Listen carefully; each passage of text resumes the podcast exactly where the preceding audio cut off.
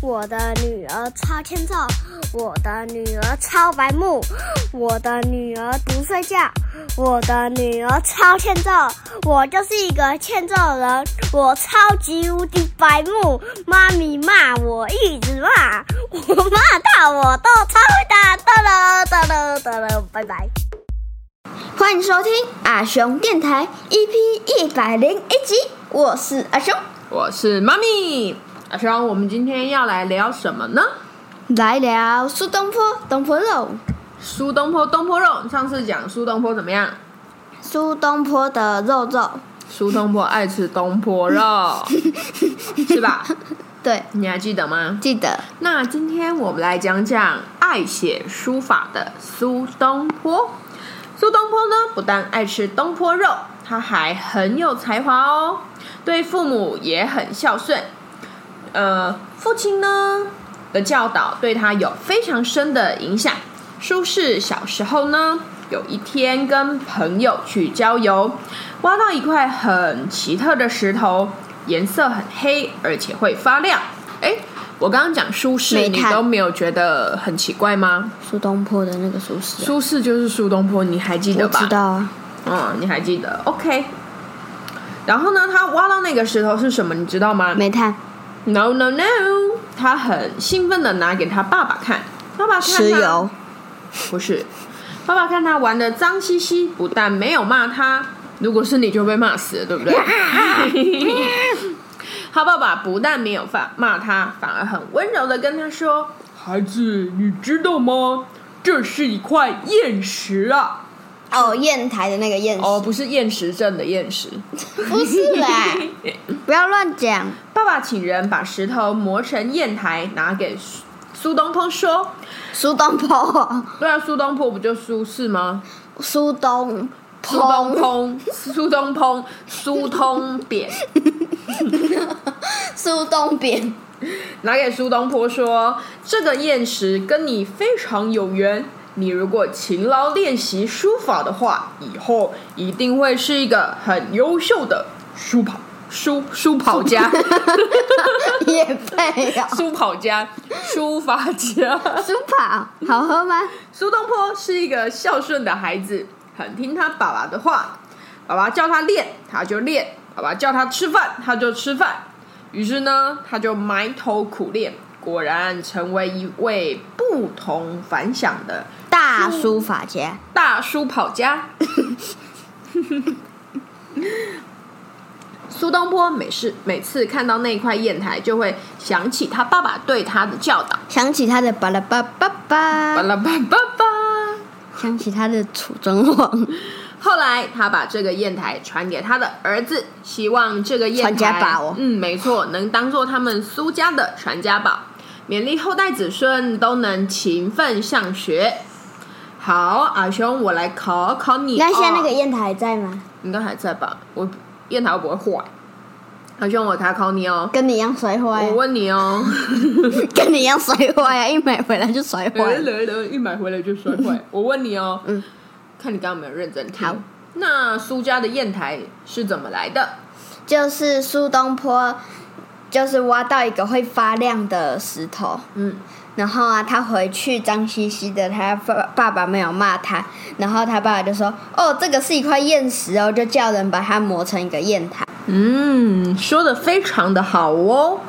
那我问你，想要成为一个书法家的方法是什么呢？埋头苦干，哦，不对，埋头苦练。埋头苦干也是啦。阿雄，那你知道东晋的大书法家王羲之吗？我知道啊，你知道他怎么我样们吗？上，课有教过。嗯，他七岁就开始练写字了。那你知道他的儿子王献之五岁就开始练了吗？真的哦、哎呦，好，那我来告诉你哦，王羲之啊，因为他常在水池边练字，池水就都被染黑了。后来、水啊、池怎么练字？在水池旁边练写字啊，他就坐在水池旁边练写字，不行吗？怎么了吗？怎么练？怎么练？他石头可以写，还是水可他以在写？水池的旁边，那不就旁边一缸水吗？写书法是不是要用磨墨沾水、啊？不然呢？不然你以为是什 么？游泳池旁边了、哦 她是泳池美女吗？好，池水啊就都被染黑了。后来因为要更换写字的木板嘛，工匠发现王羲之写字很用力哦，字迹已经穿透木头三分深的哦，三分深的深度了。嗯， 哦，所以这呢个成语我听过。什？么？ 呃，是什么？坐等三分，你才成绩三分呢、坐我等在考三分呢、什么啦？入木三分呐、哦，入木三分，对坐等三 分，你才坐冷板凳呢、 三本源那入木三分是形容什么？你知道吗？就是很专心。书法写的很用力，见解很深刻。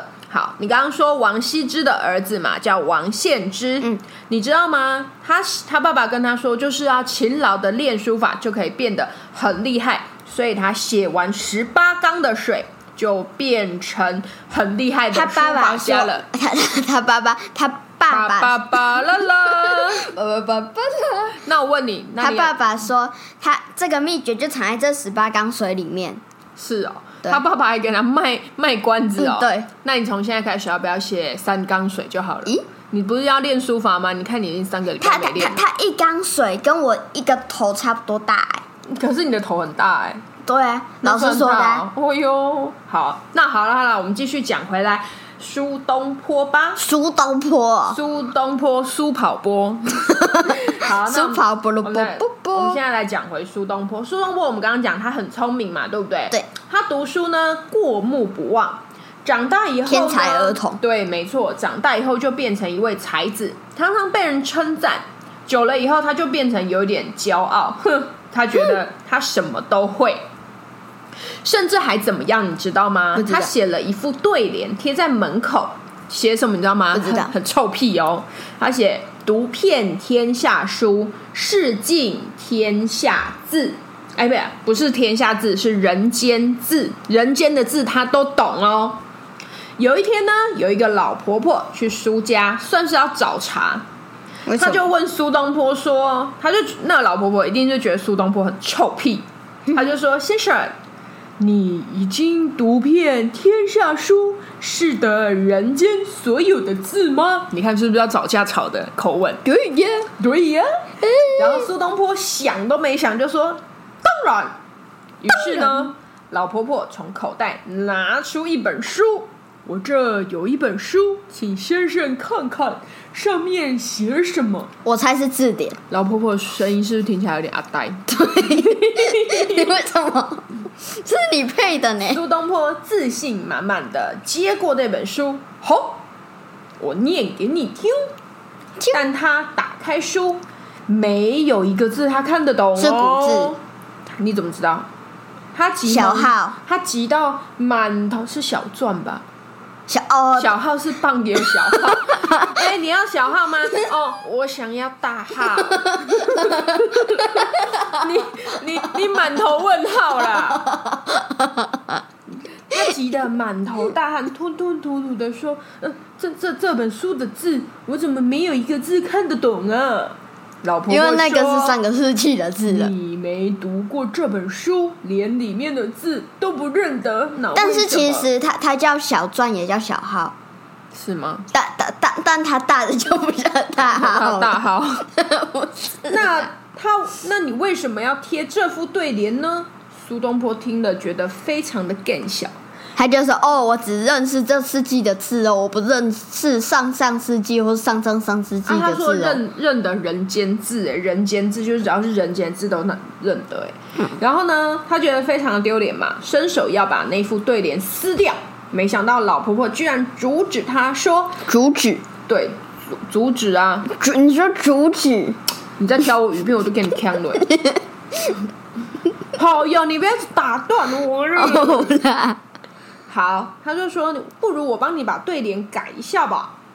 于是呢，就把那一副对联改成“发愤读遍天下书，立志事尽人间字”。老婆婆接着说：“年轻人，学无止境啊，变成山东人啊。”我还以为他是写我只认得这个世纪的字，哪有那么长呢、哦，从那之后，苏东坡就不再骄傲自满，变得虚心向学喽，认真苦读，后虚来虚续续，成为宋朝有名的大文学家。他一定都要加一个大，像大书法家、大没错文学家、大妈咪奶油家。没错，好，那我们接接下来还要再分享苏东坡的一个小故事哦。苏东坡在杭州当官的时候，用他的聪明才智帮人民解决了不少的问题，受到人民的喜爱，记得吗？记得啊有一天，有一个叫做李小乙的人，哦，为什么都姓李呀、李时珍、帅李吧？纷跟你争、说，姓李的人厉害吧？李时中，好，扯着另外一个人的衣领到了衙门，喊着要告状。告什么状？哎，对，妈咪，什么是衙门？衙门就是古代的警察局啊。他一看到苏东坡呢，李小乙就怒发冲冠的指着另外一个人说：“歹灵呐、歹灵，请你要评评理啊谁哎呀、是歹灵？大人呐、以前就是我们称呼官就会说大人呐、大人就是一种尊称呐、我知道，哦，说台语呆哦林。呐，呆林啊呐，说台语哦没错。 他说：“我辛苦存了十两银子，借给那个红阿毛去做生谁意，是红阿毛？就是他抓着领子的那个人啊。跟他说好，我没有要放他高利贷，没有要收他利息，但是我什么时候要用，他就要什么时候还啊。结果现在嘞，我要用来娶老婆，他却一直不还钱。”只见到在一旁的红阿毛已经泪流满面的说：“戴琳娜，我不是故意欠钱不还的，只是我很衰，我把十两银子拿去做折扇子的买卖。没什么是想折扇子？折扇呢、就是以前那种唰一声，就是有跑出那一排的那种扇形的扇子，那叫折扇啊，啊折一折就变成像一根长柱一一个哦，那个那个叫折扇。没想到真的很水，一直下雨，扇子都发 霉了。因为以前的扇子是纸做对的，你啊，知道吗？纸啊做对的，啊，纸糊做的，一把也卖不出去，实在还不出钱呢、超衰的。好，你觉得为苏什东么坡我这？么你衰？觉得苏东坡会怎么处理？哎，我不知道耶，苏东坡想了一想，你就不能当官啊，训训带。不知道耶，我又红没阿有毛读也是书。情有可原呐、也不是故意的。于是呢，他就请红阿毛拿二十把扇子出来，拿笔在折扇上作画，然后拿十把给李小乙，十把给红阿毛，胸有成竹的对他们说：“你们就把这些扇子拿到衙门口去卖，一把卖一两银子就好了。”两个人呢拿着扇子，半信半疑的走出去。没想到大家听到扇子是苏东坡卖的，一下子就卖光光了。两个人各自捧着十还是两。苏东坡卖的？是苏东坡画的。哦，对对，是苏东坡。我刚刚不是这么讲的吗？你刚刚说，哦，这是苏东坡卖的。不是，是苏东坡画的。你看我被你气一个， 一下子就被卖光了。两个人各自拿着十两银子，跟苏东坡说：“Thank you, Thank you，戴琳娜。”然后哎，他会说，他会说英 文的。 Thank you, Thank you，会吧？咦，然后很开心他的不是就闪多人回家了。那我好，我来问你哦，你在听的那里搭话当然开心哦。来，我来问你，苏东坡在哪里当官？苏东坡在衙门当官，在杭州当官，给你扣饱了。好，李小乙借红阿毛什么？借银子，不是扇子，不是扇子啦， 不是傻子。 不是啦。那苏东坡如何解决这件案子呢？他就说，哦，好，然后拿来，然后在上面画一画，叫他们去外面卖，哦哟，好去，他门口卖。没错然。后就，哦，这是苏东坡画的。哎，那我问你，你记得我上次跟你讲过唐宋古文八大家吗？上次在讲苏东坡的时候，你记 得吗？不记得了吧？巴呃拉巴巴巴唐唐朝有谁？有韩愈，有柳宗元。韩愈也是个很衰的人。对。宋朝有柳宗谁元？有欧阳修、曾巩、欧阳王安石跟三苏。三苏是啥？三苏有苏洵、苏轼、苏辙。三叔听起来好好吃哦，感觉是一种零食。 没有，三苏是一种菜，三叔，哦哦，三叔那个对，三苏叔，洵就是苏轼的爸爸，苏辙就是苏轼的阿弟呀、这样你懂了吗？嗯对，好，我们讲苏东坡的故事就在这里告一个段哦，落了。好长哦，我们今天讲了十四分钟呢，没错，我们难得讲那么长，而且我们讲两篇故事哦，我们讲三篇，你看他是不是都很离线？各位小朋友，赶快留留言在底下骂他，好不好？哦攻击他，哦你看他都不认真，哦，还有王献之的嘞，才不王宪止嘞！我们讲了书法家苏东坡，也讲了大文学家苏东坡，最后还讲了什么？聪明的苏东坡。我们连续讲了苏东坡三个故事，外加一个王羲之写书法。苏东坡乘以三哦，拜托，拖把，哎，今天拖算是含金量满满，好不好？对耶，那我们今天的故事就讲到这里哦。如果喜欢，就帮我们按赞；不喜欢，也帮我们按赞、分享、订阅哦。喜欢要按赞，不喜欢也要给我按赞哦，没错，怎么样都先五颗星刷起来。我对们分享就到今天喽，呃不不不不不不不怎不不，么了？我们今天的分享就到这边， 你在讲什我么？们的分享就到今天。